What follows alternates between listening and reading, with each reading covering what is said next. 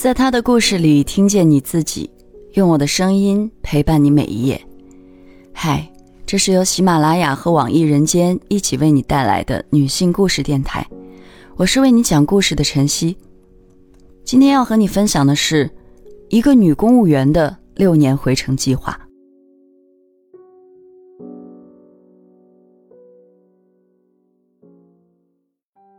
二零一零年四月，我在念大四的同时备考公务员和大学生村官。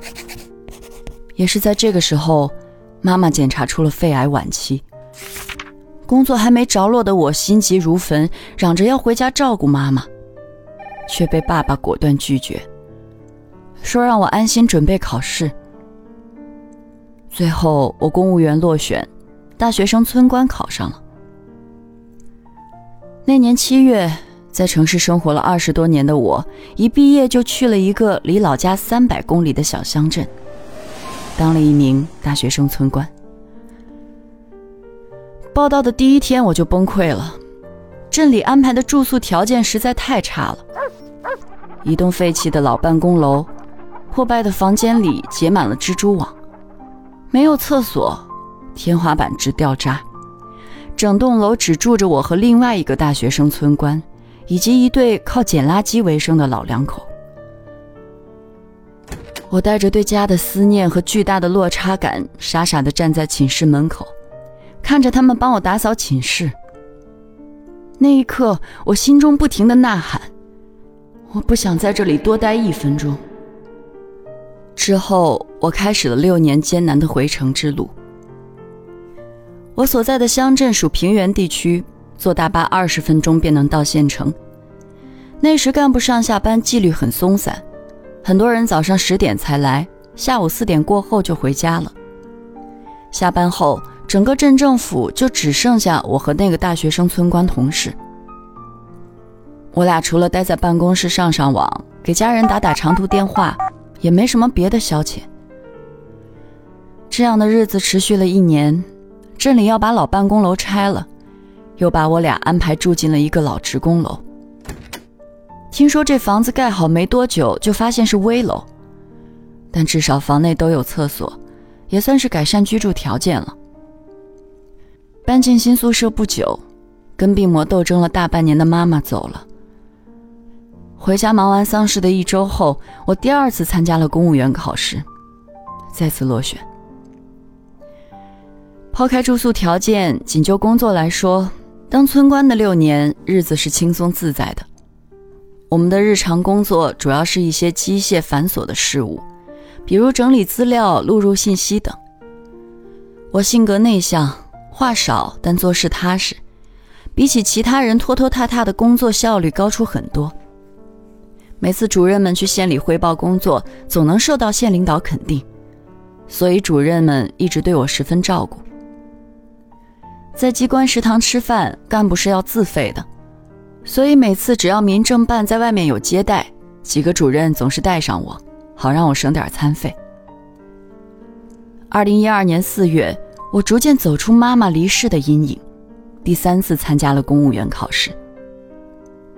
这一次，我不敢再报考市直和县直单位了，一心只想尽快回到老家，哪怕是乡镇也行。最终，二零一二年八月，我以笔试、面试双第一的成绩考上了本市的乡镇公务员。在还未去新单位正式报道之前，我在家中度过了短暂的快乐时光。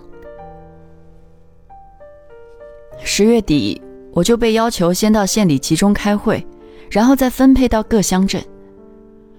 县城离市区很近，只有不到一小时的车程。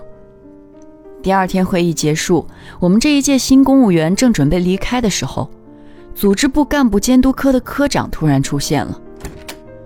他掏出一沓表单，让大家抓紧签了字，再去各自单位报到。我们拿到表一看，是一份自愿接受五年服务期的合同，也就是说，报到后的五年内必须留在乡镇工作，不准参加任何招考，不准调动。那一刻，我心中轰的一声如炸焦雷，在场的其他人也有同样的惊讶。但会场仅仅只骚动了几分钟就安静了下来，大家还是纷纷硬着头皮签下了名字。揣着一肚子的委屈，拖着沉重的行李箱，我匆匆坐上车，被发配到了乡镇。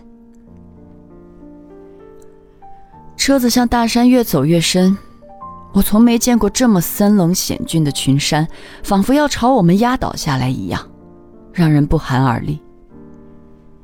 除了山路，我们中途还要坐摆渡，那地方没有跨江大桥，只能眼巴巴的等着一艘破旧的渡船晃晃悠悠的来回接送。等过了江，我们仿佛一下子来到了另一个世界。过江之前走的是省道，虽然狭窄，但至少平坦。过江后，路面马上就降为乡道标准，没有一节是完整的。一路上尘土飞扬，连车窗都不敢开。我去报道的乡镇属国家级贫困县，干部的工资待遇非常一般，年轻干部一年所有的收入加在一起也不超过三万五。工资少还在其次，来这里之后，我才终于感受到了在乡镇工作的一言难尽。我每天的工作状态就是白天下队满山跑，夜晚加班写稿。乡党委书记过去曾是县委办的笔杆子，对于宣传文字材料格外重视，所以他每次下队就会喊上我，好把乡里各方面的建设情况及时进行宣传。每天早上刚一上班，书记就会提个公文包路过我办公室，朝门口喊一声“走”，我就得忙不停地抓起相机，挎上摄像机，追着他赶出去。夏天的烈日炎炎下，我头戴一顶草帽，脚上一双凉鞋，跟着领导们穿梭在山间小路上，在他们后面拍照摄像。下队期间最难受的是不能按时吃饭，村里工作繁忙，时间不可控，即便是提前安排好的农家饭，我们也总要拖到下午两三点才开饭。下队结束，别人都回去休息了。我还要拖着疲惫的身体回到办公室，把照片一张张导出来筛选整理，还得抓紧时间把通讯稿写出来。二零一四年初的一个周一，我在党政办公室找文件时，无意间瞄到一份新文件，顿时眼前一亮。这是县招商局的招考通知，说是面向乡镇招录一名工作人员。我赶忙询问送文件的小周，这是个什么情况？小周说：“没用的，上面要求报送资料的截止日期就是今天，已经来不及了。”我心里先是一凉，而后心一横，一定要想办法报上名。当时我唯一想到能帮忙的人就是杨乡长，她是副乡长，也是班子成员里唯一的女性，平时对我们年轻人特别照顾，一直都说有任何困难就找她。于是我立刻拨通了他的电话，说明了情况。他当时正在村里下队，接到我电话，让我不要着急，他马上给我包个车，直接送我回家拿材料。他再给招商局打个电话，说明我的情况，争取晚点接收我的报名资料。同时，杨乡长建议我先跟书记报告一下准备报考的事儿。接着，我就转身给书记打电话。坦诚地报告了想要参加考试的事儿。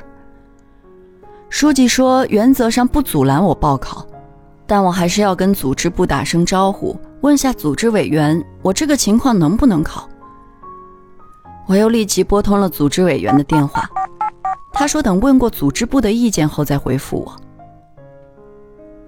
在等待答复的间隙，我接到了杨乡长的电话，说招商局那边说好了。最迟明天下班前把资料报过去就行。我松了一口气，以为最艰难的第一步终于要跨过去了。没想到，没一会儿，组织委员的电话来了。他的声音低沉缓慢，说：“部长的意思是不能报考，一是我们五年服务期未满，二是招商局这个招考未经组织部审批，从程序上讲是不符合规矩的。”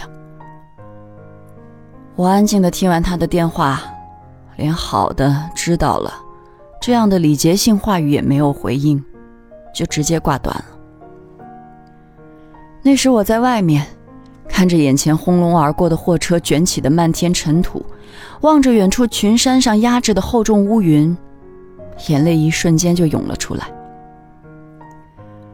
二零一五年，县委组织部的肖科长下乡搞调研，召集所有的年轻人开个座谈会，聊聊大家在工作和生活上都有哪些困难。座谈会上，大家一个接一个的发言，大谈自己在基层工作的收获和成长。轮到我时，在经历了之前的种种挫折与不顺后，我早就不想求什么表现了。自我介绍之后，我简单粗暴地表达了自己的愿望：只要能回城当一辈子科员都愿意。我直言自己没有什么宏图大志，只想回家过安稳的生活，哪怕能离家近一点，到县城也是好的。说完这话，我有些不放心的看了一下肖科长，他托着下巴，摆出一副洗耳恭听的样子。我深吸一口气，接着说：“我已经二十七岁了，这个年纪在婚恋市场是一个尴尬的年纪。我不想成为剩女，也不想瞎凑合。我害怕一辈子待在乡镇，更不甘心在这个深山里随便找个人草草度过一生。”说到这儿，我没能忍住，哭了出来。这时，我发现，在场的几个女生也都在偷偷抹眼泪。领导们没料到我会不按常理出牌，他们说了些安慰和鼓励的话，继而又把话题转了回去。转眼到了二零一六年初夏，全市面向基层进行公开遴选，共招录四十多个人，方案下发给各县市区，具体招录办法由各地自己出台。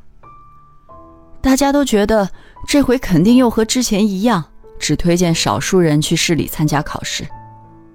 没想到命运的大风转向了。那时新县委书记刚刚上台，他亲自过问了这次招考，了解到市委组织部对招考人数并无特别限制，就特意跟县委组织部打了招呼，建议放开政策，只要干部想考，一律让他们考。结果，全县几乎所有符合要求的干部都报名了。得知报名热情如此之高时，县委书记对组织部长说：“这么多人报名，能不能想办法搞个考前培训，提高一下应试能力？”组织部又火速开班培训。培训的那三天，我把老师讲的每一个知识点都学深吃透，还在课后上网查找补充资料。把哪怕一个一笔带过的判断题都自行改编成问答题，竭尽所能地搞懂每个知识点。我不知道别人是怎么对待这次遴选的，但我把它当成唯一的希望。考前那半个月，我每天十二点睡觉，早上五点起床，把能搜罗到的知识点反复背诵。我报考的岗位是报的人数最多的，录取比例不到百分之一。竞争的激烈程度不亚于公务员考试。我反复对自己说：“不要放弃，机会再小也是机会，拼命去搏就好了。”结果出来了，我以极其微弱的优势取得笔试、面试双第一的成绩。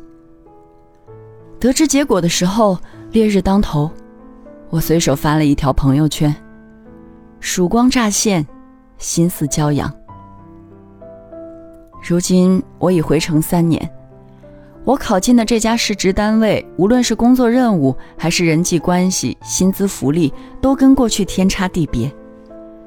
在这个三线小城里，我已十分知足。不仅如此，回城后我还顺利完成恋爱、结婚、生子几件人生大事。工作九年，我的生活轨迹始终围绕体制而变动。从体制外考进体制内，又从乡镇考回城里。走到现在，我已完全适应了体制内的工作节奏，也十分享受它带给我的安定生活，一切都令我心满意足，再无奢念。今天的故事就分享到这儿，感谢你的收听，欢迎在音频下方留下你的感受和故事，与千万姐妹共同成长，幸福相随。我是晨曦，下期见。